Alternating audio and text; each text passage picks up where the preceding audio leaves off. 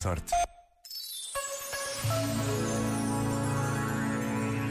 Dia da Liberdade. Tão real, bela e valiosa. Mas em tantas partes do mundo, em tantas vidas pessoais e coletivas, a liberdade continua a ser um conceito teórico, um desejo que não se concretiza, uma realidade que não se alcança. Basta pensarmos na invasão da Ucrânia. Basta conhecermos os números das perseguições religiosas que continuam a acontecer por todo o mundo. Basta pensarmos que, sem uma vida com os níveis mínimos de condições, sem educação, sem trabalho, falar de liberdade é difícil. Já agora, vale a pena pensar nisto. Este momento está disponível em podcast no site e na app.